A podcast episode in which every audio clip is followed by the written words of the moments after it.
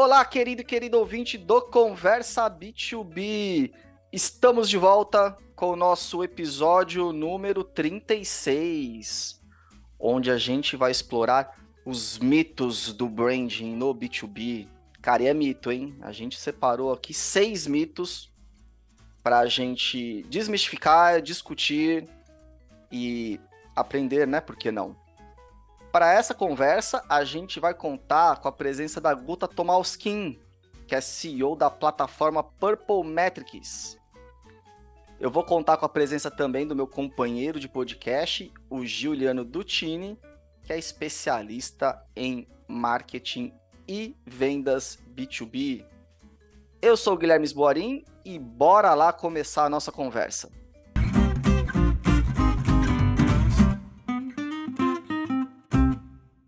Bem, pessoal, mas antes da gente abrir a nossa discussão, eu tenho alguns recados para vocês ouvintes. O primeiro é para lembrá-los que o Conversa B2B é produzido e oferecido pela Conversa Tech, a agência 100% B2B e autoridade em vendas complexas.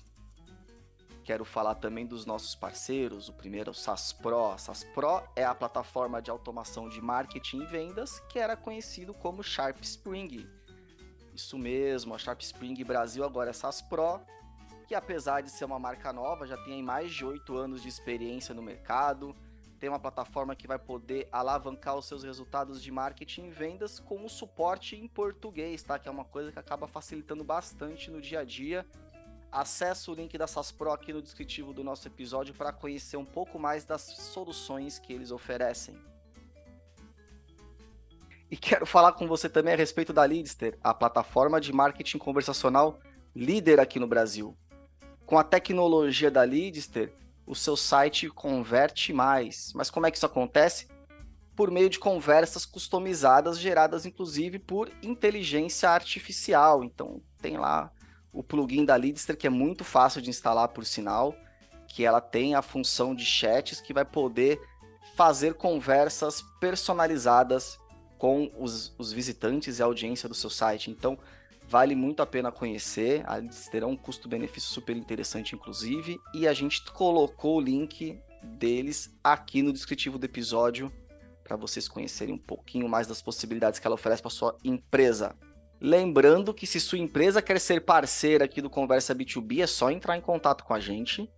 E se você gosta dos nossos conteúdos, gosta dos nossos episódios, lembra de seguir a gente na sua plataforma de podcast favorita ou então no YouTube. Bom, gente, é isso. Os nossos recados estão dados. E agora sim, bora para nossa discussão de hoje.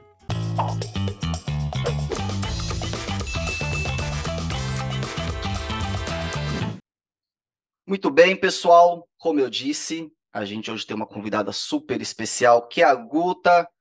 Guta, seja bem-vinda ao Conversa B2B. Um prazer receber você aqui com a gente.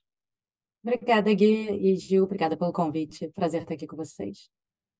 Maravilha. Tô como com o Gil também. Fala, Gil, tudo bem? Tá empolgado para a conversa de hoje? Ah, faz um tempo que a gente queria né, falar sobre esse tema, e aí né, a Guta fez umas postagens interessantes falando de B2B e tudo mais, falou, né, e aí a gente convidou ela para trazer aqui para fazer essa discussão com a gente, e como eu falei, inclusive para ela, ela tem uma maneira muito prática, muito é, B2B de, de explicar né, temas que às vezes podem parecer mais técnicos. É verdade. Esse assunto estava aqui na nossa fila fazia um tempo, mas agora cá estamos falando a respeito. Ô, Guto, antes da gente começar a conversa, conta para nossa audiência o que, que é a Purple Metrics que você representa, né? Afinal, por que, que a gente trouxe você aqui, que trabalha na Purple Metrics, para falar de marca, de branding e tudo mais? Boa. Purple é um software que mede o quanto que a marca está impactando o comportamento de compra do consumidor. Então, é, é uma métrica de branding, que é uma coisa super rara. Na prática, a empresa, o nosso cliente vai lá, vai instalar o nosso widget de pesquisa no próprio site, ou vai disparar por e-mail. Então, se você é um é, uma eu estou pensando aqui alguém bem B2B, assim, vamos supor que você é uma empresa que, de, de financeira, né, para que atende SMBs, atende outras empresas, é, que abre lá uma conta e tal. Aí você pode instalar o widget do Purple no seu site, e aí tudo, você vai ter uma métrica recorrente de branding. Então, antes você fazia mil coisas como evento, podcast, é, campanha de awareness, PR, e você meio que não tinha noção de como que isso retornava. E agora você vai conseguir ter números para botar no seu relatório, vai chegar lá, vai conseguir argumentar que o, uh, com o seu CFO, com o seu CEO, com o seu diretor de marketing, que é, olha, isso aqui que a gente está fazendo está aumentando aos poucos a identificação com a marca e a disposição a comprar. E, de fato, eu estou vendo que o nosso CAC está diminuindo. Então, você consegue começar a argumentar essas ações que antes estavam muito no escuro a é, ter um radar de como que isso está tá funcionando no dia a dia, na recorrência. É, então, é isso. É isso que fazemos aqui no Purple. Muito bem. Bom, acho que isso é música para nossa audiência, tá? Porque a gente sabe a dificuldade que é conseguir mensurar o impacto de algumas ações voltadas a branding e tudo mais. Vamos aprofundar a conversa. Mas antes, Guta, já vou pegar você aqui para Cristo. Eu quero garantir que todo mundo está na mesma página em relação ao que, que é brand. Porque, assim, se eu pegar 20 profissionais de marketing B2B e perguntar para cada um o que, é brand, acho que eu vou ouvir 20 respostas diferentes. Então, acho que qualquer coisa, você. né? Se perguntar o que é marketing, você também vai ouvir 20 respostas Acho que também. Diferentes. Imagina brand, não é mesmo? com certeza. Então, vamos combinar com a nossa audiência aqui. Quando a gente falar de brand, a gente está falando do quê aqui no, no nosso episódio, Legal. na nossa conversa? É... Eu acho que eu preciso explicar marca primeiro, né? Então, acho Manda que ver. marca é, é como as pessoas entendem as empresas, né? Tipo, então ela percebe a empresa a partir de ela, um conjunto de associações na cabeça dela, como que ela compreende aquilo. Você vai ter uma marca, independente se você faz branding ou não. E aí, quando você tem essa, esse raciocínio de branding, essa disciplina, você está ativamente, de forma estratégica, construindo intencionalmente como que você quer que ela te perceba, para que ela consiga depois comprar o teu produto é, né, assim, usar o teu produto, comprar, ela entende que é para ela, ela entende os benefícios. Então, ela já tem todo esse conjunto de associações que você está criando, você está fazendo isso de forma pensada e de forma estratégica. Isso é o conceito. Na prática, é a galera que está depositando informação na cabeça dos, dos teus dos seus potenciais clientes do que, que você representa e significa.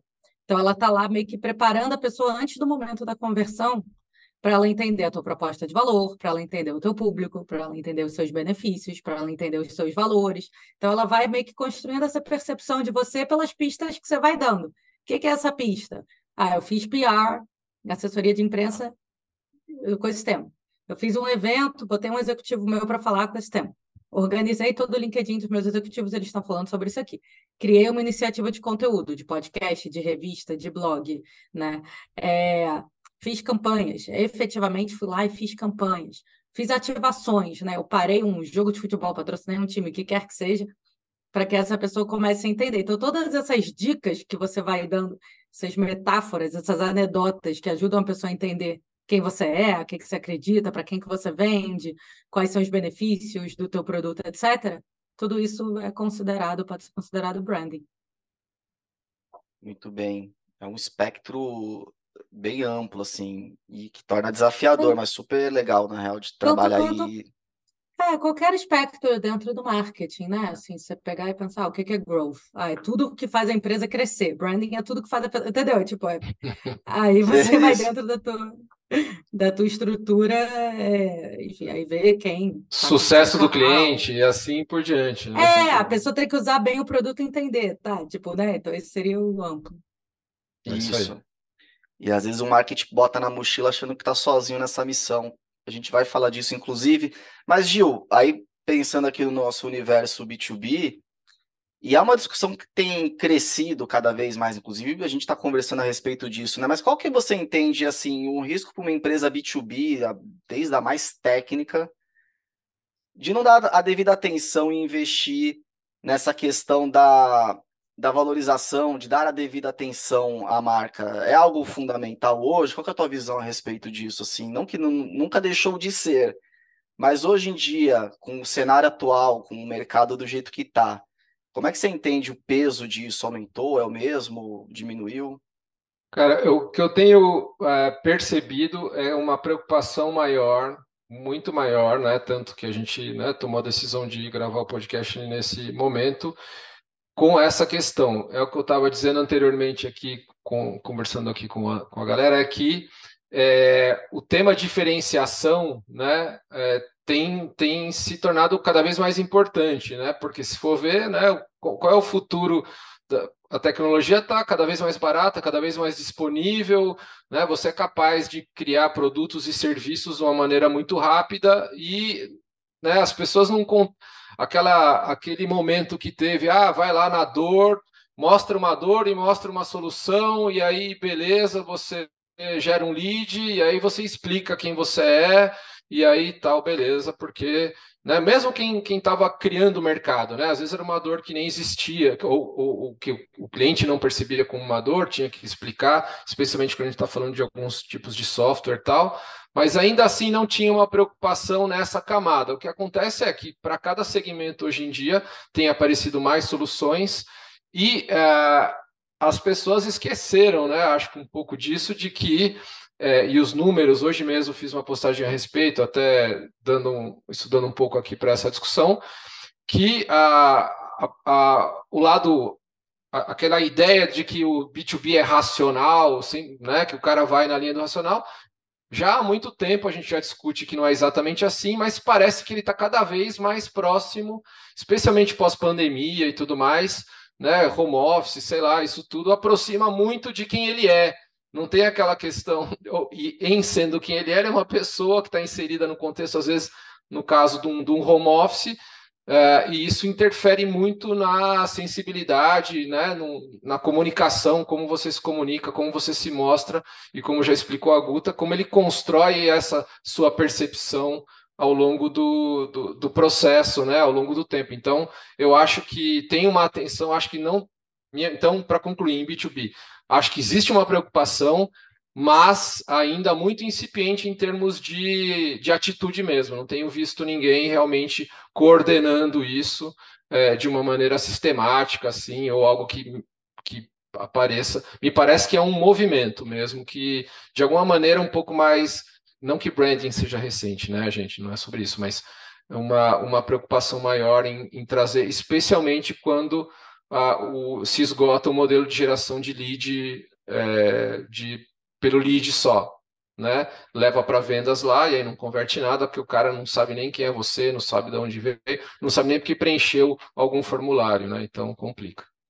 Bom, seguindo aqui a conversa, a gente quebrando a cabeça, como é que a gente vai abordar esse tema, né? Tem várias frentes.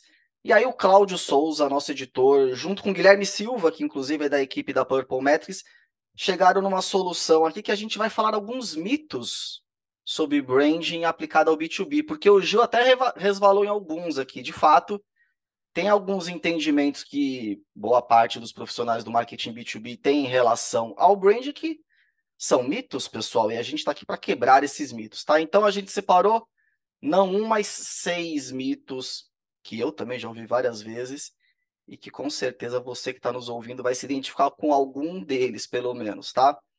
Vamos lá, vou começar pelo mito número um, que esse é clássico, que é branding para o B2B é diferente do branding para o B2C. Né? Então, parte do mercado entende que tem uma diferença, que são esportes diferentes aqui, Guta. E esse, inclusive, foi um post que você fez no LinkedIn que chamou nossa atenção, tal, que a gente engatou uma conversa contigo para a gente estar tá aqui hoje. Fala um pouquinho da tua visão em relação a esse mito de que o brand B2B é diferente do, do brand B2C. Boa. É, marketing em geral, né? As pessoas ficam achando que muda completamente, que é totalmente diferente você vender para uma empresa, você vender para um, um, consumidor final. É, e na prática, sim, eu acho que tem uns submitos, né? Como se o, a empresa fosse mais racional que a pessoa física. Na verdade, é, é mais emocional, porque você tem a tua carreira em jogo, né? Em geral, são decisões maiores, em que você está falando em nome da empresa. Então, é, é, é não necessariamente o fato de você estar tá comprando como empresa faz essa compra ser mais ter um vínculo mais forte, né? Então, o que, que é uma uma compra de mais valor, assim, sei lá, você vai comprar um carro, um apartamento, você vai gastar mais tempo pensando isso do que se você for comprar um chocolate, é, a não ser que seja um presente, né? Então, assim, depende do quanto que aquela compra é importante para você. É, às vezes, você, sei lá, Sorvete, ah, teoricamente é uma compra de baixo valor. Sim, mas se você está indo conhecer a família do seu namorado e pediram para você levar o sorvete, talvez você, sabe? Então, assim, acho que depende um pouco da, da situação, né? Mas a compra B2B, ela costuma ser de alto valor. Você está sempre muito atento e prestando atenção e querendo avaliar todas as, as variáveis. Então, por isso dá talvez a sensação de que ela é mais racional, tanto quanto uma compra de talvez um um carro, por exemplo, um hotel que você vai ficar nas férias.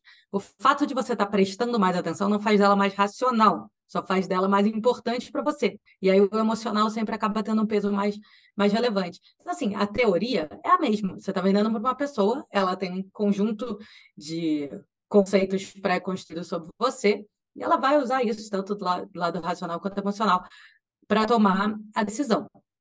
O que, que muda? Em geral, mudam os canais porque ah, você pode até falar com ela é, fora do, do, do, do, contexto profissional, tipo, a gente fala com as pessoas no TikTok, apesar de que as pessoas de marketing estão no TikTok a trabalho também, né?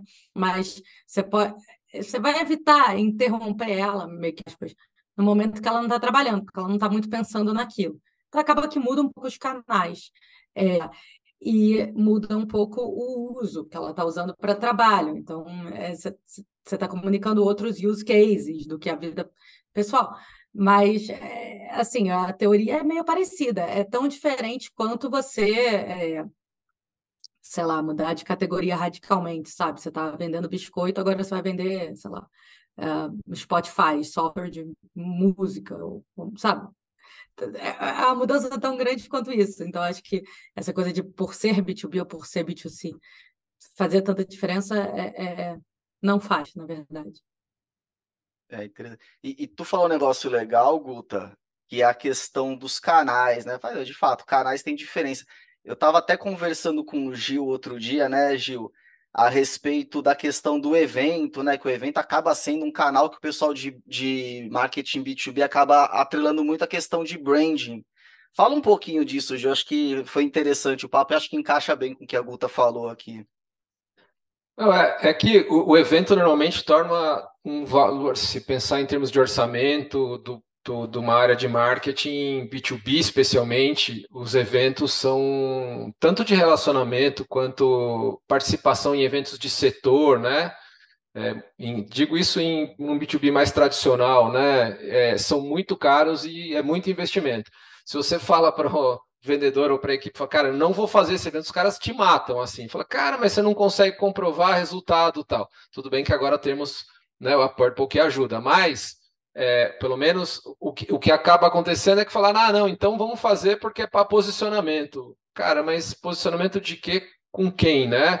Porque assim, o fato de você estar tá na feira ali, é, você obviamente está numa situação que gera esse, esse presencial, mas tem essa, essa discussão. Ele é o quê? Então ele é para gerar lead, ele é para sempre terminar termina nessa discussão. Esse evento, que, qual é a função dele? É gerar lead ou é para ele ser né, para posicionamento. Fica uma, uma dúvida. No fundo, ele serve, obviamente, para as duas coisas, para um público que eventualmente né, não, não te conhece, tem a chance de te ver e te ver presente, e para aqueles caras que eles chamam para chegar lá. Hoje em dia tem até estratégias de ABM que a gente pode convidá-los e levá-los a esse evento, um grupo específico, ter algum encontro lá.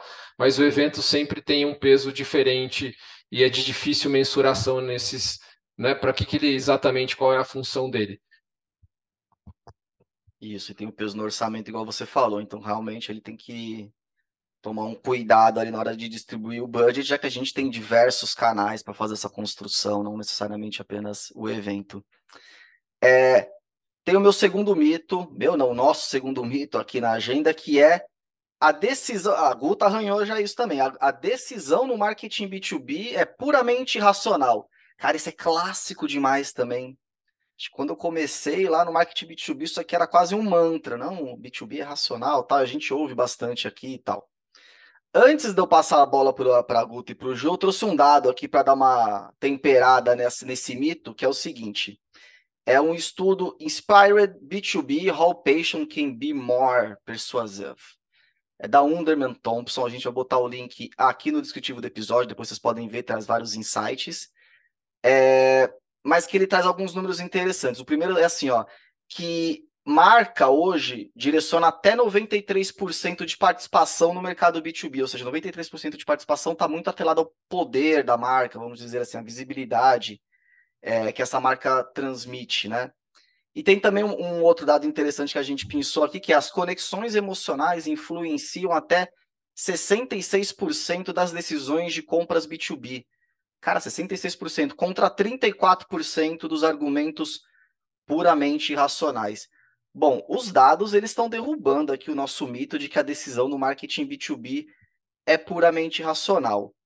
Guta, desmistifica mais um pouquinho para a gente esse tema. Como é que você enxerga? Por que, que se criou esse, esse mito aqui, já que a gente entende com dados, inclusive, que não é bem por aí, né? Eu não sei como se criou. O marketing é cheio de mitos, né? Que... É que, quem começou com essa história. Mas é que eu acho que é, essa lógica da, da, da feature, né? Porque no fim você fica muito na discussão de feature. É, só que a discussão de feature é que nem quando você. Eu estou no exemplo do carro, mas se vocês quiserem mudar outra categoria, eu fico. Ah, porque carro. dá para guardar aqui do espelhinho, né? Ele tem a, o espelho quando dá ré. Você está comprando carro por causa disso, sabe? Você se fala isso para justificar. E a gente faz isso, né? A gente fala, não, isso aqui, é, eu estou comprando esse telefone, porque não, a câmera, e eu vou. Na prática, você só quer o iPhone, entendeu? Então, é, é assim com, com qualquer compra. Eu acho que a maior, a maior evidência, na real, é que não a, o melhor produto que vence. E nunca foi, tá? Eu sei que na abertura vocês falaram, tipo, ah, antigamente você era só você fazer um bom produto. Nunca foi você só fazer um bom produto. Nunca. Ah, é, ah, é, você faz um bom produto que as pessoas vão descobrir ele. Não é assim. Você tem os mercados que têm bons produtos, eles também tinham outros bons produtos. E alguém prevaleceu.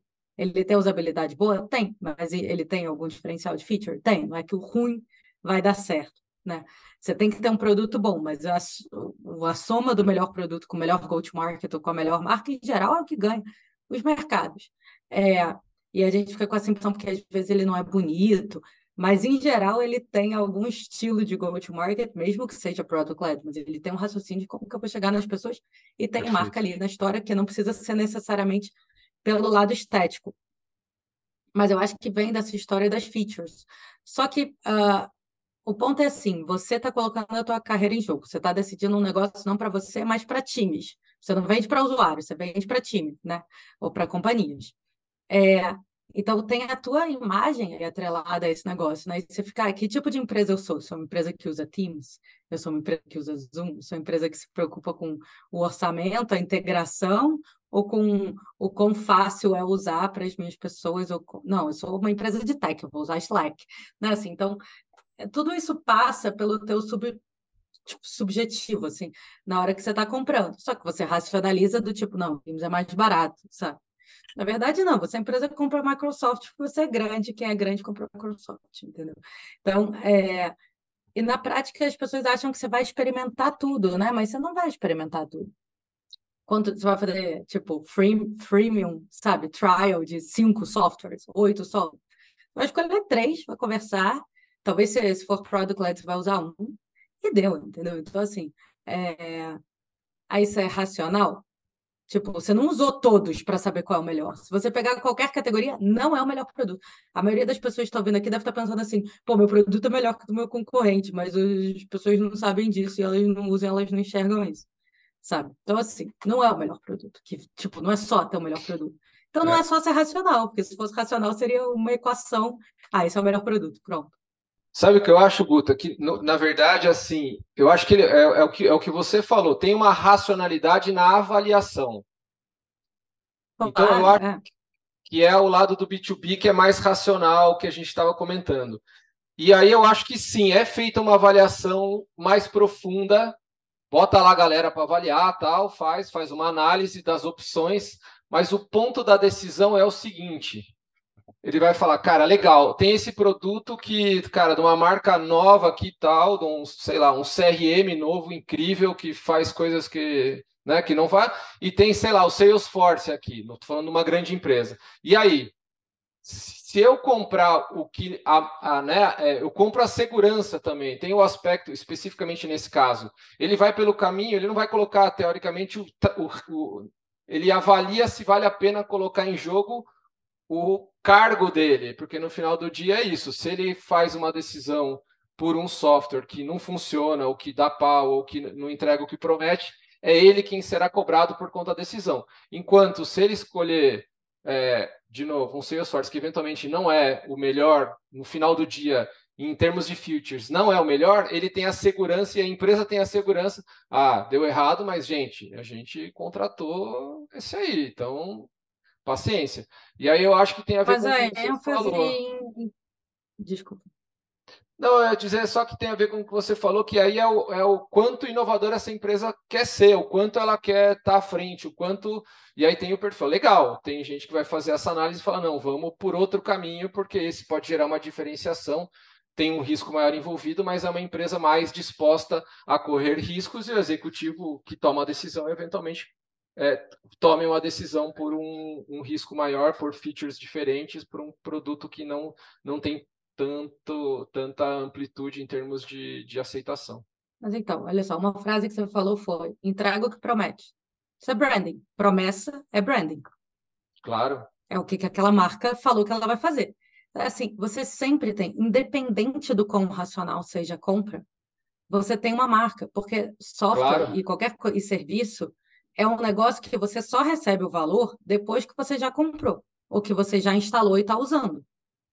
Até você usar, e você não vai usar cinco, porque falando usar, porque pode ser Product LED você chega no valor depois, ou pode ser Sales LED você está comprando pelo valor prometido de um vendedor. Até esse momento é marca. Perfeito. Entendeu? Depois disso é produto. Então, assim, é, é, você sempre tem marca. E aí a marca pode ser completamente racional. E você tem marcas que são super racionais, tipo Microsoft. É, Salesforce também. Você tem marcas que são super racionais, mas elas ainda assim são marcas, entendeu?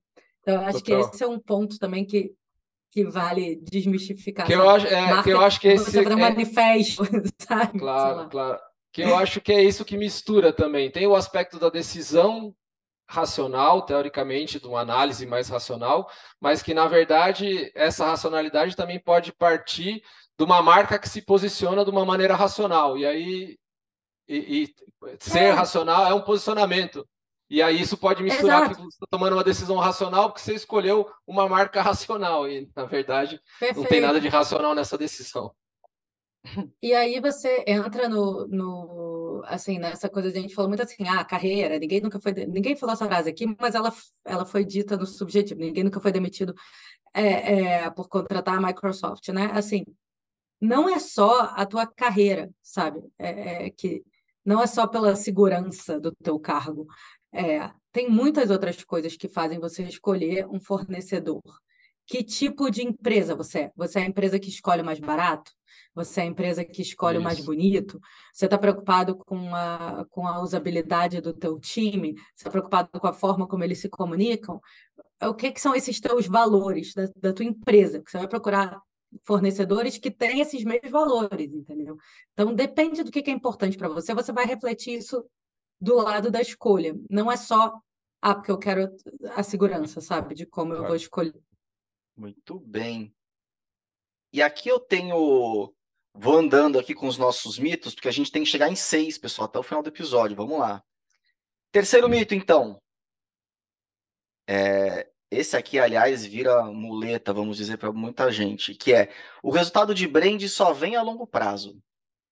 Que algo acontece, a pessoa fala, não, puta, eu preciso gerar lead, aquela coisa, não, meu, minha, minha pressão é por resultado XPTO, e eu não tenho tempo para olhar branding, porque ele vai me gerar um resultado só de longo prazo, é um, puta, é um período aqui que eu não tenho, não tenho esse tempo para esperar, por assim dizer. Ô Guta, isso eu sei que é uma bandeira, inclusive, que vocês aí na Purple gostam de levantar, que não necessariamente, correto? Me conta um pouquinho a tua visão, a visão de vocês em relação a isso de que branding uhum. só se constrói aí no, no longo prazo? Não é nem bandeira, assim, a gente instala o Purple, a gente vê resultado imediato. Eu, ponto, É sabe? fato. Tipo, assim, é fato. É, na Brand Gym, né? Essa é, o Purple é a segunda empresa que eu fundei. A primeira foi uma agência de branding. Então, eu estou no B2B há bastante tempo. Mas a gente fazia o rebranding, ou reposicionamento, e via. Não é impacto do tipo, ah, as pessoas entenderam a mensagem. Impacto no CAC, impacto no ROI, no churn. Semana seguinte. É, só que por que, que as pessoas têm essa ideia? Porque no longo prazo é muito óbvio. Né? O cliente está vindo por causa da marca. Você vê, às vezes, um concorrente ou uma marca grande falando, nossa, a Apple tem marca. Né? E aí você meio que, tipo, entende, nossa, Adobe tem marca. Aí, no longo prazo, é bem fácil de você entender e você visualizar, e aí você começa a ver que é, a marca por si só, quase que não precisa medir, você já entende que ela traz resultado. Aí você gastou lá com branding na, teu, na tua empresa, aí você refez, por exemplo, nosso, um cliente nosso que refez todos os bancos de imagem. É, é óbvio que ele converteu mais, né? Assim, é porque tem um dado que é legal também, que é para B2B, inclusive. 5% dos clientes estão em momento de compra, em média. Estão no mercado para o produto. Isso é uma média de todas as categorias. Então, 5% das empresas está comprando mensuração de branding agora, 95% não está. Se eu estou fazendo uma coisa mais de performance, eu estou tentando achar esses 5, né? Tipo, 100% do meu orçamento ele é para retorno agora. Se eu estou falando com o 100% da base, eu estou falando com 95% que vão vir a comprar em algum momento. E só 5% eu vou ver o resultado agora imediato. Claro que tem resultado. Eu pego quem está no momento de compra e eu acelero a decisão dessas pessoas. Mas eu vou continuar vendo o impacto disso ao longo do tempo. Então, um gráfico que mostra isso muito bem é que quando você faz a ativação de venda, ou seja, performance, qualquer coisa que é voltada para a pessoa ter um comportamento imediato, você faz picos, você vê picos no gráfico, né? Então, é, você gastou dinheiro, ele retornou. Você parou de investir, cai, vai a zero. Então, se você tira o investimento disso, vai a zero. Branding é como se fosse uma escadinha, que ele vai se compondo na cabeça do, do, do cliente. Então, você gastou, subiu um degrauzinho, que é bem mais baixo que o pico. Só que esse degrau ele não vai a zero, ele vai se acumulando na cabeça da pessoa. Então, no longo prazo, você tem uma super escadona. Você fala, nossa, eu já estou lá no alto. No curto, você só subiu um degrau. E é difícil, porque quem vai ganhar os louros da venda vai ser o canal que de fato vendeu, porque esse investimento de branding, ele não é, não é feito, essa frase é muito importante, as pessoas não dão muito valor a ela. Ele não é feito para gerar um comportamento imediato observável. Ela não está fazendo isso para ela clicar num negócio, para ela falar com vendas, para ela de fato agir.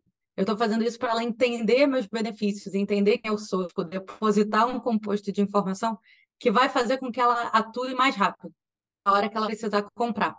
Então, eu estou melhorando a eficiência da, das ações de performance, porque a pessoa está mais pronta. Eu meio que já vendi antes da venda. Ela já chegou decidida no meu processo de venda, digamos assim, no inconsciente uhum. dela. Então, meu processo de venda ficou mais rápido, mas quem vendeu? Quem vendeu foi o processo de venda. Mas ele vendeu mais rápido, de forma mais eficiente, porque ela já chegou vendida. Então, é, essa, a ideia do longo prazo é meio que isso, entendeu? Por isso que a gente tem essa percepção. Muito bem. E, e, aí, Guta, você levantou uma bola, que é até um mito aqui que eu já vou emendar e passar para o Gil, que é branding é o oposto de performance. Fala, não, eu tenho que trabalhar com performance, não tenho tempo, não posso trabalhar com branding.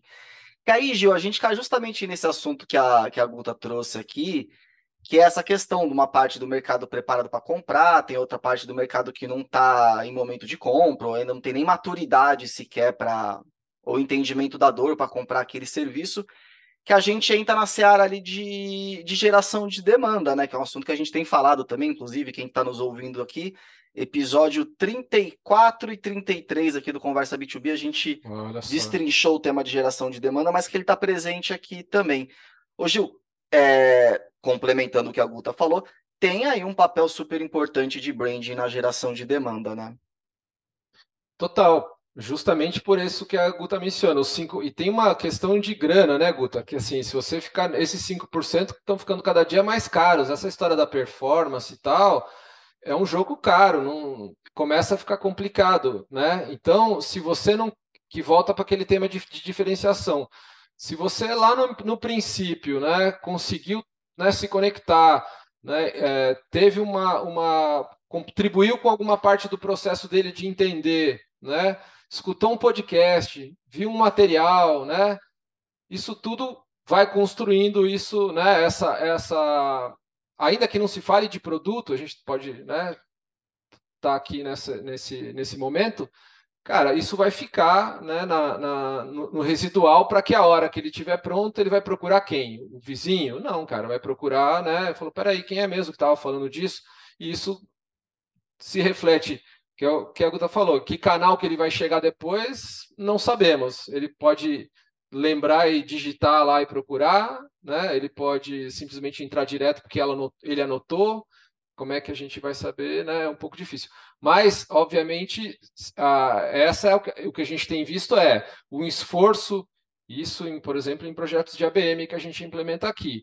É, ações em que, por exemplo, mesmo marcas que são mais conhecidas, que tem suporte de mídia, quem a gente faz um warm-up direitinho, que respeita os tempos, entra com as abordagens, os resultados são melhores do que simplesmente né, você é, entrar na, numa abordagem, ainda que seja uma abordagem construtiva, não uma abordagem produteira, é, o fato de você estar tá ali mais presente faz com que facilite, né, tenha uma abertura maior. Fala, cara, é os caras lá, legal, tudo bem, eu vou, vou aqui, né, tá mais aberto a ter uma, uma, uma conversa. Muito bem. Ah, assim, essa, essa coisa do branding da performance, é, ela é mal compreendida, eu acho, porque é, é quase como fosse o objetivo desse troço que você está fazendo, e não um canal, sabe? O que é um canal de branding? YouTube é o quê? TikTok é o quê? É, entendeu? Tipo, depende do que você está falando ali.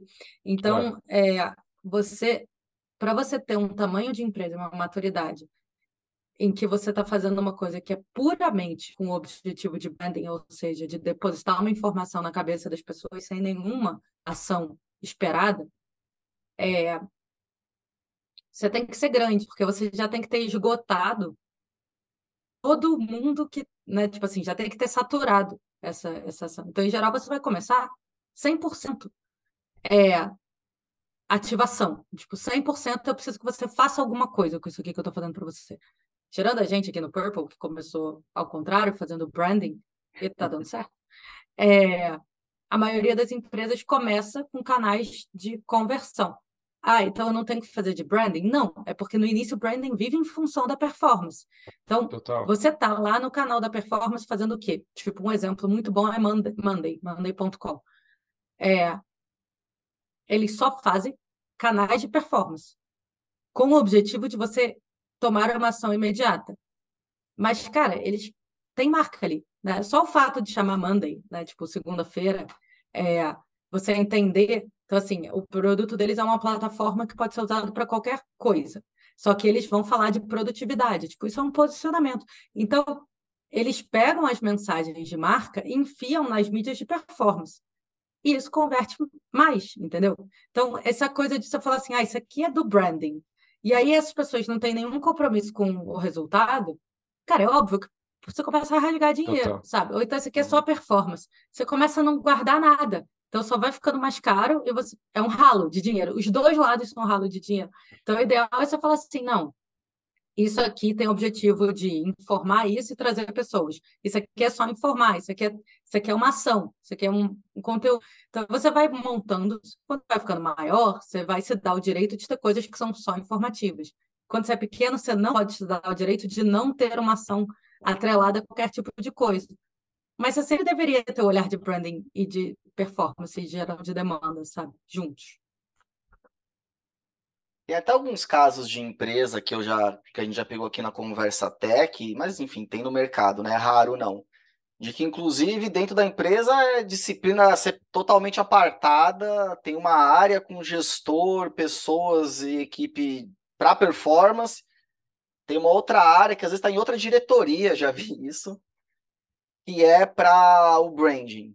E puta, se fala pouco, tal, e você vê que aí realmente não não me parece ser a melhor forma de organizar. Elas funcionam melhor juntos, né? Operando ali em sincronia e não em silos é. completamente apartados, assim. Eu acho que isso foi acontecendo porque é, o pessoal de branding estava muito hippie. é, aí falaram, senta lá e faz um desenho para ti aqui, enquanto a gente faz a matemática. Isso. É, só que aí a matemática vai saturando, né? Porque é isso, você não consegue explicar, as pessoas não entendem, você precisa de cada vez mais força bruta para converter as pessoas. Aí o povo tá falando, oi, a gente Chama os malucos do brand de pessoal, volta aí. O pessoal entra aqui no cadastro, mas ele chega um monte de lead errado, venda tá afogada aqui com lead ruim, porque as pessoas não estão entendendo. Vocês sabem resolver isso? Aí o povo de branding sabe. Aí alguém fala, ah, eles deveriam estar no mesmo time. Aí volta. Então, assim, acho furada, separar é furadaça. Mas é porque os engenheiros pegaram marketing e falaram agora é engenharia, e aí não entendem nada de comportamento humano. Aí vai, enfim, então, assim, o meio do caminho, é, o Purple Metric é purple porque é o roxo, a mistura do azul com o vermelho. Você precisa dos dois lados. Boa. O Guta, e você vê que esse movimento tem é, de quanto tempo para cá? Acho que, que você enxerga isso assim dessa. Cara, eu acabei de voltar do Saster, né? Que é aquele é o maior é. evento de software do mundo que acontece lá no, no Vale do Silício. Lá eles já consideram que é uma coisa só. Aqui no Brasil que a gente está Tá. É, então, assim, você viu os CMOs falando, ele falava assim, é, eu vejo, tipo assim, essa conversa já passou. Você vê que eles estavam tendo esse debate há pouco. Então, ele fala assim, não, é, atualmente branding e geração de demanda é junto e eu não entendo, tipo, me arrependo de não ter começado a investir em branding mais cedo. Então, é uma conversa que dá para ver que meio que está passando lá. Aqui depende um pouco, acho que, da, da maturidade da empresa, né? Tem gente que não sabe nem o que é branding. Então, enfim, não sei, temporalmente, assim, mas você tem... É. É, é. é Tá, tá voltando. Tá voltando. Não, legal. Acho que era um, é, é a percepção que a gente estava aqui tendo de que é algo relativamente novo, ao menos no Brasil, né? É, mas a, a, discussão amadurecendo lá fora, vocês conhecem bem esse movimento, ela é isso aí. essa onda respinga aqui. Então, que bom que tá se formando a onda, ou tá formada lá, é. uma hora ela chega aqui no Brasil e, e puta, é bom para todo mundo, pro mercado. Quando você pega. As marcas, enfim. Total. É... Quando você pega empresas é, mais estabelecidas, assim, tipo Monteliz, Alpargatas, sabe, Procter, Ambev, cara, o marketing é muito responsável, é responsável pela, pelo PNL, assim, pelo negócio como um todo, né? Qual é a precificação? É, tem produto tá dentro de marketing, distribuição tá dentro de marketing, trade. Então, tipo, com quem que eu falo que produto é esse, quanto custa, com quem ele concorre, em que canal que ele vai estar, etc, etc. Então, o marketing ele é, era dono dessas coisas todas, né? Aí quando você foi para tech, isso começou a tipo assim, ah, não, isso aqui é product marketing, não, isso aqui é growth. Mas assim, isso sempre foi atribuição do marketing como é um marketing. todo, sabe? Uhum. É, então acho que a gente está meio que voltando que o B2B é muito, muito poluído, entre aspas, por tech, né? A verdade é essa. É, isso Total, arrasta, arrasta toda, toda, mesmo até a indústria, não só de tecnologia, mas a gente tem visto que essa é uma maneira do B2B se comportar, é sempre olhar muito para quem é tech, porque puxa a fila, especialmente das inovações e tudo mais, então essas são as é. referências. É. Acho que esse é um movimento que vai alimentar todo o ou está alimentando todo o segmento B2B também a volta, né? As origens, por assim dizer. Isso. Porque em algum momento também essa parte de geração de demanda foi para comercial. Aí a coisa Bom ficou ponto. mais rápida. Já teve isso também. É que, assim, o povo de Já teve isso tá também. muito fraco, é. muito fraco. Assim, sem ofensas, máximo respeito. Pô, são meus amigos, né? Mas, é, cara, tá discutindo propósito curto, tom de voz. Ah, filho, precisa vender. Entendeu? Então, assim, é. e aí essa, essa pessoa foi tendo a sua área esvaziada, porque ela não consegue falar de resultado, não consegue falar de métrica. Né? Assim, acho que a gente está muito puxando essa conversa e educando. Tipo, gente, tem que falar de resultado, tem que sentar na mesa dos adultos, sabe? Então, essa pessoa ficava lá falando de conceito, post-it na parede, faz os workshops, como que a gente vai transformar o mundo. Então, o povo assim, ah, quando a gente tiver tempo, a gente vê isso. Por enquanto, vamos ver o que, que eu falo aqui para o lead. E aí foi alguém falando assim: ah, eu sou especialista em exatamente qual é a mensagem. Ótimo. Mas branding estava com esse olhar meio hippie, então eu vou, vou dar outro nome para isso aqui: product marketing. Os escopos são meio parecidos, sabe? Qualquer um que entende consumidor, concorrência e a proposta de valor consegue empacotar isso, é habilidade branding, na real, sabe? É. Bem, reage, galera do brand. Inclusive, cê, tu, tu, falando disso, Guta, já dá para entender a, a, história da Purple Metrics montando na tua cabeça. Então, há ferramentas, minha gente, para te ajudar. Mas vamos seguir com os mitos aqui. É... Bom, acho que esse aqui é legal até para dar uma avarizada nele, que é o seguinte.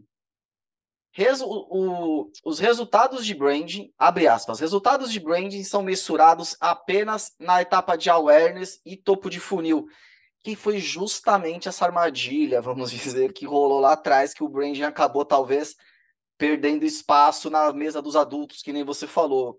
É mais ou menos isso, Guta? Esse mito aqui, de fato, ele pegou de alguma maneira, galera de brand eventualmente não soube se posicionar frente a isso, e nessas acabou perdendo ali um pouco do espaço por não conseguir atrelar resultado? Tá correta essa minha leitura ou, ou não é bem isso?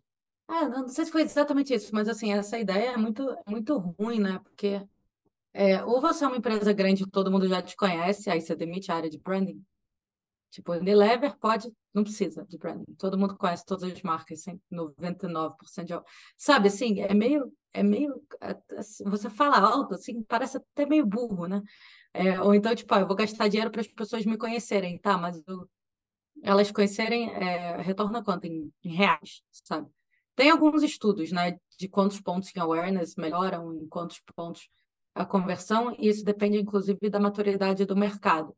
Então, por exemplo, nos, nos Estados Unidos e na Europa, awareness costuma se converter em venda como que as pessoas meio que automaticamente confiam nas marcas que elas já conhecem o suficiente para comprar, sabe?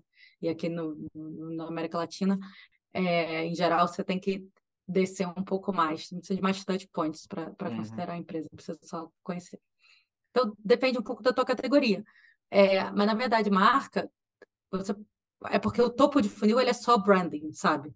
É muito difícil você, a pessoa nem te conhece, você já querer gerar alguma coisa imediata? Pode, né? Se você vê anúncio, por exemplo, de stores, de Instagram, tem um monte de coisa que vende, de marcas que você nunca ouviu falar, e você já está fazendo o funil inteiro numa peça única ali. Uma peça, Mas, em geral, você só. precisa de mais touch points.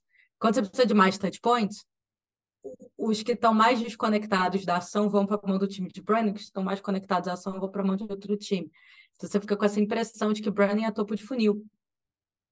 Mas, cara, se você ativa no fundo do funil, o funil mesmo, na verdade, nem existe, não. É uma simplificação nossa para a gente entender o processo de compra, mas ele não é linear desse jeito. Uhum. É, mas, assim, é, se você pega no momento da, do, do, fundo ali, né, da, da que a pessoa está mais perto de tomar uma ação, e ativa tudo que você construiu e depositou na cabeça dela, que você é mais fácil, você é mais rápido, você tem melhores habilidades, sei lá, o que quer que seja que você faça, a chance dela to de tomar adesão mais rápido é maior.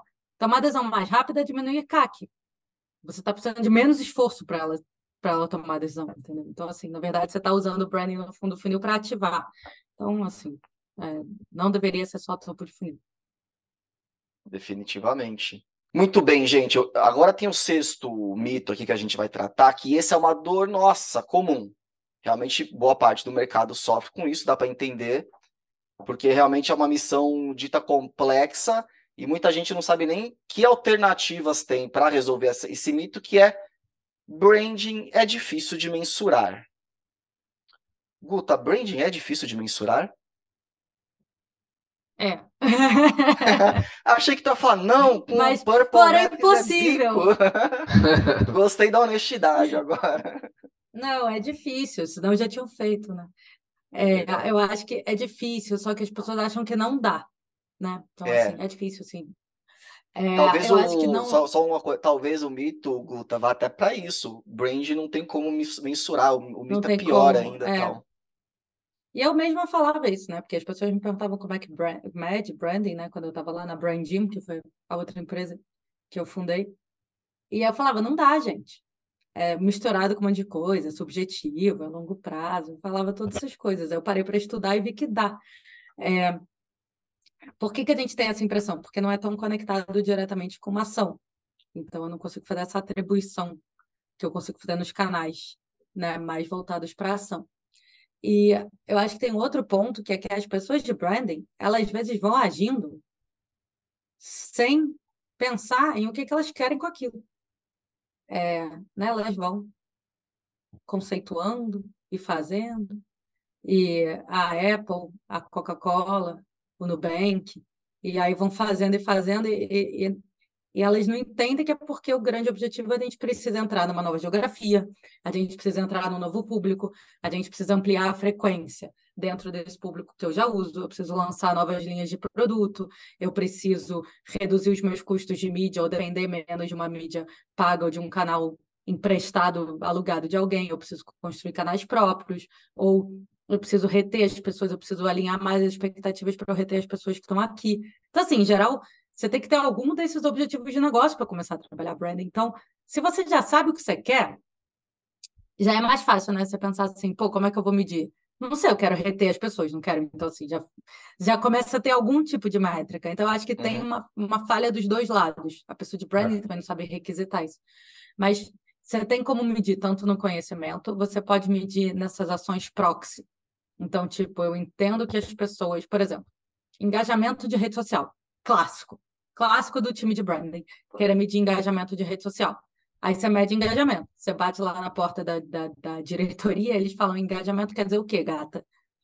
É. Aí você fala que as pessoas engajaram. Aí você não sabe o que falar. Mas você pode falar assim: olha só, é, eu rodei aqui mil algoritmos, etc., e percebi caso real do cliente nosso. Comentários em, em vídeos geram downloads duas semanas depois. A gente encontrou causalidade aqui nos algoritmos do Purple. Video branding. Então, assim, você pode falar isso vir cientificamente. Guta, não tenho cientista de dados. Ótimo. Então, vai faz que nem a gente faz no Purple com a gente mesmo. Eu sentei com o comercial. O que, que as pessoas falam? Nossa, todo mundo sabe o que, que todo mundo fala? Guta, a gente encaminha seus vídeos antes. A gente tem dois meses que a gente conversa através dos seus vídeos. Ah, essa encaminha. É. A gente começa a ver um padrão repetido. De forma qualitativa, as pessoas se encaminham vídeos do TikTok antes de levantar a mão no produto. Muito bem, vamos começar a ver encaminhamento. É, entendeu? Então, assim, você tem o jeito quali e o jeito quant. Mas você tem formas de medir, se você entende como que é o comportamento do consumidor. Você tem que entender onde você quer chegar. E é uma coisa que eu falo muito, preciso até patentear, é a fazer a engenharia reversa do branding, o que, que você quer de resultado, e aí tentar entender qual é o caminho que a pessoa... Alguma hora ela conheceu você. E daí, como é que foi, sabe? Tipo, e aí você começa a entender quais são os, os KPIs. A gente faz isso de forma sistemática no Purple, porque eu estou sempre medindo sentimento com relação à marca, comportamento declarado e percepção, que são que é meio que a engenharia reversa de forma ampla para todo mundo. Você pode uhum. fazer isso pelo Purple, você pode fazer isso no teu caminho de produto. Então, assim, dá, dá para medir super. Eu acho, eu acho legal esse, esse a famosa a frase clássica, tal da nossa amiga Alice, que é quando não se sabe onde quer chegar, né? Qualquer caminho. Qualquer caminho. Te leva a lugar algum, a lugar nenhum. O, o ponto é também essas métricas, esses objetivos também não pode ser. Quero ser conhecido, quero ser a top é, marca. Porque você porque tem imagino... que ligar no dinheiro. Isso, tem que ligar no dinheiro. Eu, falaria para nossa audiência é, tenta ser mais específico. Você tu deu bons exemplos aqui, né? Ah, entrar em algum novo mercado, algum outro produto, mas tenta ser o mais da mesma maneira que as pessoas, que as áreas de vou chamar de performance, o pessoal de performance é super específico nas metas, eh, o brand tem que beber um pouco dessa especificidade, consegui acertar a palavra, na hora de fazer as metas também. Tu acha que é, alguma coisa do tipo também, né, Gi? Porque às vezes é, a gente assim, vê umas metas muito contra... amplas. Puta, e aí, como é que chega nisso? Acho que tem que ser mais específico para conseguir ter. Eu estou perguntando e respondendo, que beleza, mas para você conseguir ter. Você está elaborando enquanto você fala. É, as métricas claras também, porque tá bom, tu quer esse objetivo. É, mas é que Ó, mais do que específico, ela tem que ter ligada no resultado. Então, assim, tudo bem você é? ser top of mind. Ser top of mind é específico. Mas o ponto é que não é porque você acha que é legal ser top of mind. Você tem que ser top Isso. of mind porque vamos supor que essa tua categoria é uma categoria de impulso, não é uma categoria de alto valor agregado. E é uma categoria de winner takes all. Então, é uma categoria de impulso em que a pessoa tende a comprar o que ela conhece porque ela não está afim de pesquisar. Então, você precisa ser top of mind. É meio... Porque a pessoa nem considera o que ela não conhece. Isso. Aí tudo bem, bota isso no teu objetivo. Sabe? Faz sentido, tá é lá. Não, não por vaidade, né?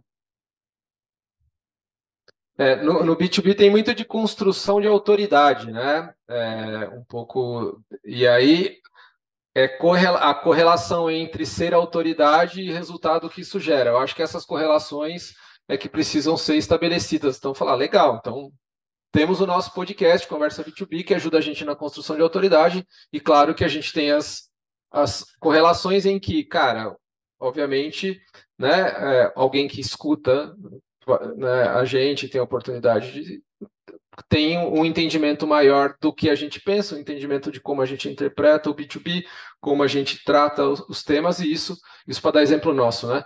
E claro que isso correlaciona com o resultado em, em venda, né? Mas é, não é o propósito. Aqui o propósito é realmente é, fazer os temas e tem isso também, né? Ser, ser, fiel ao seu propósito.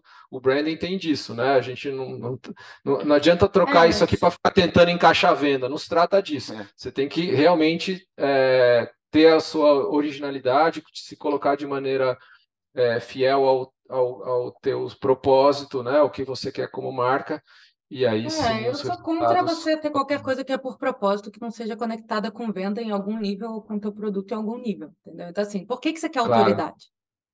Isso, você esse quer é o autoridade, ponto. Faz... provavelmente tem dois motivos. Aí você tem que ser baseado em dados, você tem que ser mais científico. Ou porque o teu champion vai bater no diretor dele para aprovar o budget e ele precisa já ter noção de que você sabe o que você está falando, sabe entregar. Ah, então eu preciso construir autoridade para o Champion se sentir confortável de me levar para o líder dele ou para o líder dele quando eu a, a validar, quando ele bater lá com essa demanda. Ou é autoridade porque eu estou vendendo para alguém que quer status, sei lá. E aí ele quer contratar o melhor, ou o especialista, ou porque eu dou uma consultoria de uma coisa muito é, específica e técnica, e a pessoa tem que ter essa confiança é, de que eu vou entregar. Então, eu vou ter essa noção de autoridade para que ela quando você tem isso, aí você fala, ah, então eu preciso de autoridade. Então, como é que eu vou medir autoridade? E aí a pergunta isso. não é se dá para medir branding, é como eu vou medir autoridade. Autoridade, que é, o, é esse isso. é o indicador. Esse é o ponto. Esse é o indicador que você consegue fazer. Sei lá, desde. Isso. E, e isso vale a pena números, por exemplo, sei lá, audiência, esses outros números que compõem, falar, ah, legal, está crescendo, autoridade, comentários e tudo. Isso soma no processo de construção, é, menções, Perfeito. o que é que seja. Você Legal, você tem isso. Aí você tem a, a lógica de como é que isso se transforma né, em, em, em, dinheiro através dessa, dessa métrica de falar, legal, isso influencia diretamente o champion, como você falou, quem leva a gente, na hora que traz, o cara fala, ó, porque vamos lá, não, né, infelizmente, ou felizmente, tem um grupo importante que escuta e que não está necessariamente na cadeira de decisão. Né? É, e essa galera é que que traz a renovação, que traz a informação. E é importante que a gente leve essa informação para eles em primeira mão e, por consequência, né, é, as coisas se desdobrem para negócio como consequência. O ponto é não, não desplugar. A questão, eu acho, que é a causa-consequência. Você faz esperando uma consequência, mas não necessariamente você né, precisa, você precisa respeitar o processo também. Muito bem. Audiência, eu espero que vocês tenham anotado, porque o que pipocou de dica prática, inclusive aqui nesse último bloco, esse último bloco vai, vai merecer um corte depois. Já está aqui na minha lista. Eu já quero, já roteirizei um vídeo TikTok inteiro agora que eu vou gravar. ah, o pessoal já está aqui com o olho no peixe, eu tô no gato. Mas, ó, pessoal, essa conversa vai muito longe, obviamente que a gente não, a pretensão não era esgotar o tema aqui, mas é dar um direcionamento claro, rebater esse bando de mitos, jogar esses mitos para o lado que sai da frente, que tem trabalho legal para fazer. É... Discussão finalizada, mas o nosso episódio ainda não, porque a gente sempre gosta de fechar com o nosso roubada B2B, o fuja dessa roubada.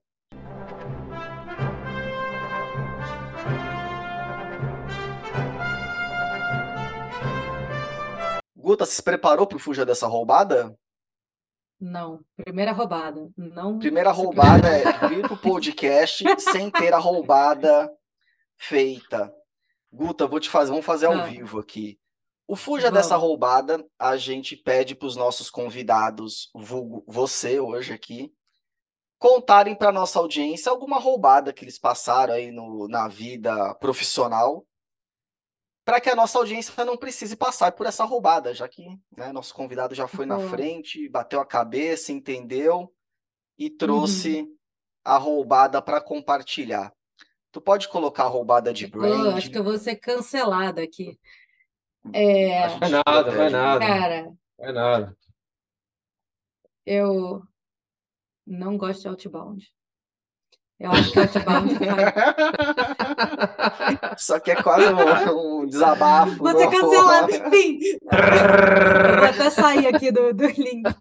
Espera que voa aqui é... um... Nossa, tá voando coisa aqui. Mandou no B2B essa aí, tá certo. Eu Conta pra gente, Guta, por que, que tu não gosta do Outbound? Cara, eu acho que faz Segue o jogo. mundo essa porra. Eu, eu, eu, acho que assim, não, não é possível que seja essa melhor. Não, olha só. É, eu acho que essa. Uma coisa que eu já fiz que eu não recomendo, vai, vou, ser mais light, é contratar um vendedor de fora, terceirizar vendas. Terceirizar vendas para mim, furada pra caralho, pra caramba. Porque é, a pessoa, eu acho que ela tem que viver a cultura, entender e estar tá ali, te dar feedback imediato e tal. E ainda uhum. falando então do processo de vendas, eu acho que você terceirizar o teu, a tua, a tua atração. Você sair e aí o jogo ser menos qualquer coisa para mim que as pessoas odeiam fazer, elas vão criando muita imunidade. Então, assim, o povo odeia muito cold call, odeia muito, muito, muito. É... E aí é toda uma coisa de como é que eu gero ansiedade, tipo, e tem umas histórias bizarras, né? De, do funeral para você clicar, do, de morrer alguém, é, assim, Teve um que é o unsubscribe lá do negócio, era assim.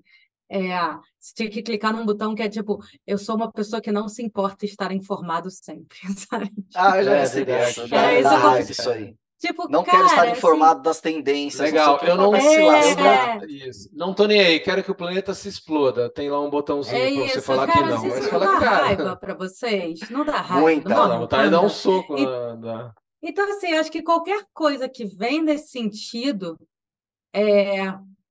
Aí ah, mas tem outbound que funciona, e façam. E é todo mundo que eu converso que fala isso publicamente, eu já conversei com a pessoa do time, a pessoa no, off, no offline já me falou que não é bem assim. Assim, para mim, isso é uma parada que é fadada a deixar de funcionar porque as pessoas não gostam. Não gostam. Tipo, é, é, todas as paradas inconvenientes, elas, elas se esgotam, porque a gente vai criando imunidade como consumidor. Aí você começa a ter um processo de bloquear pessoas no WhatsApp, de mandar para o spam. Aí você tem um software que manda para o spam o cold call. Porque ninguém aguenta essa merda. Então, assim, não é possível, não é possível que essa seja a melhor forma, sabe? Assim, a gente não, espera que eu não morda a língua, mas assim, a gente não faz. É. Ele não faz aqui e não pretende fazer. Cada vez que alguém me vem com vamos contratar SDR, eu quero sair do call. Porque não é possível. Nada contra os SDRs, mas assim, a gente tem que repensar o formato, sabe? Eu acho que está tá quebrado isso. É, mas acho que sabe polêmico. Acho... Polêmico. É, é, é polêmico. Ah, mas acho que tem acho que tem uma, uma lógica de que se ele continua é porque ele ainda dá resultado, ainda que incomode. Aí o ponto é o quanto você está disposto como marca a gerar um desconforto em alguém em prol de alguma, um grupo grande de pessoas em prol de algum volume de vendas. Né? Eu acho que tem. Ele dá resultado ou você tem a impressão, tipo, sabe, quem converteu foi o Google? Ou Isso. a pessoa só procurou ali para então, chegar no teu a... site, sabe? Segunda... Ele dá resultado ou a pessoa Perfeito. já ia comprar? E a segunda e ele camada dá, você tá é... medindo direito, sabe? É, é, e a segunda camada é que tipo de informação chega na mão desse cara para ele fazer. E aí podem ter muitas que, inclusive, podem chegar a fazer sentido, né? É, quem empresas que visitaram seu site essa semana, é, né, campanha direcionada em LinkedIn para um grupo específico. É... Aí tem, Não, assim... tem, tem formas, tem claro. isso. O ponto é, acho que tudo, assim como a gente estava falando aqui de, eu não tô, eu não tô defendendo não. Acho que outbound mal feito de forma geral é horroroso e a conta é essa. Eu trabalhei em empresas que, cara, tinha uma conta, liga 10 que você fe, que você fecha um. Tipo, 10 para um, fecha a conta, beleza. Pau, entendeu? Baixa, faz o trrr, download de, de números e sai disparando, disparando Deixa- literalmente. Deixa É, corpos pelos chama pelo caminho, Isso, mas, mas sai com alguém. O ponto é que isso né, não é legal tal como a gente já, já sabe. Agora, eu, eu acho que, assim como a marca está trazendo essa, né, a gente está aqui nessa discussão, eu acho que essas abordagens também vão partir para esse caminho de sofisticação, no sentido, né, sofisticação talvez não seja a palavra, mas de capacidade de não ser tão invasivo. Tem que entender aí né, a forma de fazer e não só a forma, tem que ter mais informação. Pegar um, fazer o download lá e sair e falar, ah, é, porque esse, o ICP é empresa acima de, de, de mil funcionários com sei, cara, o cara sai disparando com esse dado de, chamando isso de ICP, aí, cara, aí fica muito difícil. Muito bem. O, o nosso fuja dessa roubada, no último capítulo já mataram o MQL. A Guta já lançou uma pedrada no Outbound, vai ser processado aqui. Tô adorando esse quadro, muito bom. É que, cara, é, a gente estava agora no Saster, assim, ninguém fala mais do playbook, assim, ele é coisa do passado. Inbound, outbound, SDR, eles começando a fazer isso agora, né? Mas eu acho que o consumidor tá mais inteligente que isso já, entendeu? É, é. É isso que drive, é isso, a exigência do consumidor. Se, enquanto estiverem atendendo o telefone e vendendo, a gente vai ter esse inferno aí. É, é isso, as pessoas vão ficando cada vez mais. Eu, eu tô com a Guta Então, aí eu nem nisso aí. sei, cara, não é possível que essa conta feche, cara. Não é possível. Não é possível. Eu tenho a impressão que alguém deixou ligado, sabe? Porque é muito insuportável. Não é possível. É, Não sei, tem que fazer um estudo. Mas, é, ó, ó Da- Guta, da- da algum efetividade resultado real. com certeza dá. Se tá É, valendo a ninguém pena, rasga vai dinheiro não, fazer Guta. conta. Mas é porque não tem- a gente não tem essa atribuição, entendeu? Então, às vezes a pessoa de fato passou por aquele, sei lá, de certa forma, sabe? Não sei. Não sei. Eu, eu Você não diz vou a parar pra atribuição do pensar canal, né? A atribuição É, do e canal. aí você- você tem a impressão que é Claro. porque aquilo não pode ser desligado, porque, do- entendeu? Porque de, de forma geral tá Claro. dando certo. Isso, mas não, pode desligar que o Tendo que a demanda já estava, já tá, já te- seria Você está direcionada capturando uma demanda que já está. A, a brincadeira que eu faço é você está distribuindo flyer na fila da balada, sabe? A pessoa já vai entrar. Tipo, já Já entrou, é, aqui. já, já, é. Boa. Nossa, Boa, me um boa. Mas flashback muito- dos flyers na fila da é. balada agora. Tem uma tremida aí, hein? Nossa, faz tempo que eu não pego um flyer na fila da balada. Bom, gente, quero agradecer. Guta, brigadão pela conversa. Foi super divertido, esclarecedor. Aprendi bastante hoje. Tenho certeza que a nossa audiência também. Então, manda um alô final. Faz aí também, pode fazer o seu merchan, Guta. Afinal de contas, né? É branding isso aqui, mas é É performance. brand, mas gente. tem que quiser comprar, também, é? Você tem que, você tem que, tem que escolher o que, que você vai fazer agora. Seja Isso, você quer vender, vai fazer É. aqui. Aproveita. educar o mercado para que eles estejam prontos para comprar. É, gente, purplemetrics.com.br, para quem quiser media branding, e aí preenche o form lá, é, que a gente fala com todo mundo. Ah, e estamos produzindo conteúdo aí no TikTok e no LinkedIn, quase todo dia. Então, para quem quiser mais, é isso. Busca. Obrigada, gente. Adorei o papo. Valeu, Guto. Aliás, eu recomendo os conteúdos da Purple Metrics aí para quem está ouvindo. De fato, tem bastante coisa legal que a equipe faz. Gil, obrigado a você também por mais essa conversa. Tradicional pergunta que eu te faço: gostou da conversa? Ó, muito bom, eu também aprendi bastante aí. é, era, tinha uma boa expectativa, ela se cumpriu. Aí a Guta traz é, é direta, clara e para o B2B é isso que a gente precisa. Precisamos se resolver aqui como segmento e, e gerar demanda para os clientes, né? A gente aqui na Conversa Tech tem, tem olhado muito para isso. A gente tem apresentado muitas discussões sobre é, 95,5, insistindo no 95, mas no final a gente ainda está muito no 5, é, e acho que isso aqui ajuda a, a, que a galera, como disse a Guta, também interessa a todo mundo, né? Desenvolver o mercado para que tenha um entendimento maior e que as ferramentas, assim como a gente falou, evoluam e, e que a gente possa participar de uma maneira mais efetiva e mais inteligente, né?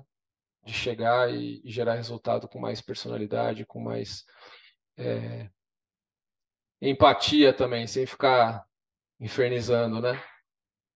Sem ficar infernizando a galera. E eu quero agradecer a você, ouvinte, que acompanhou esse episódio.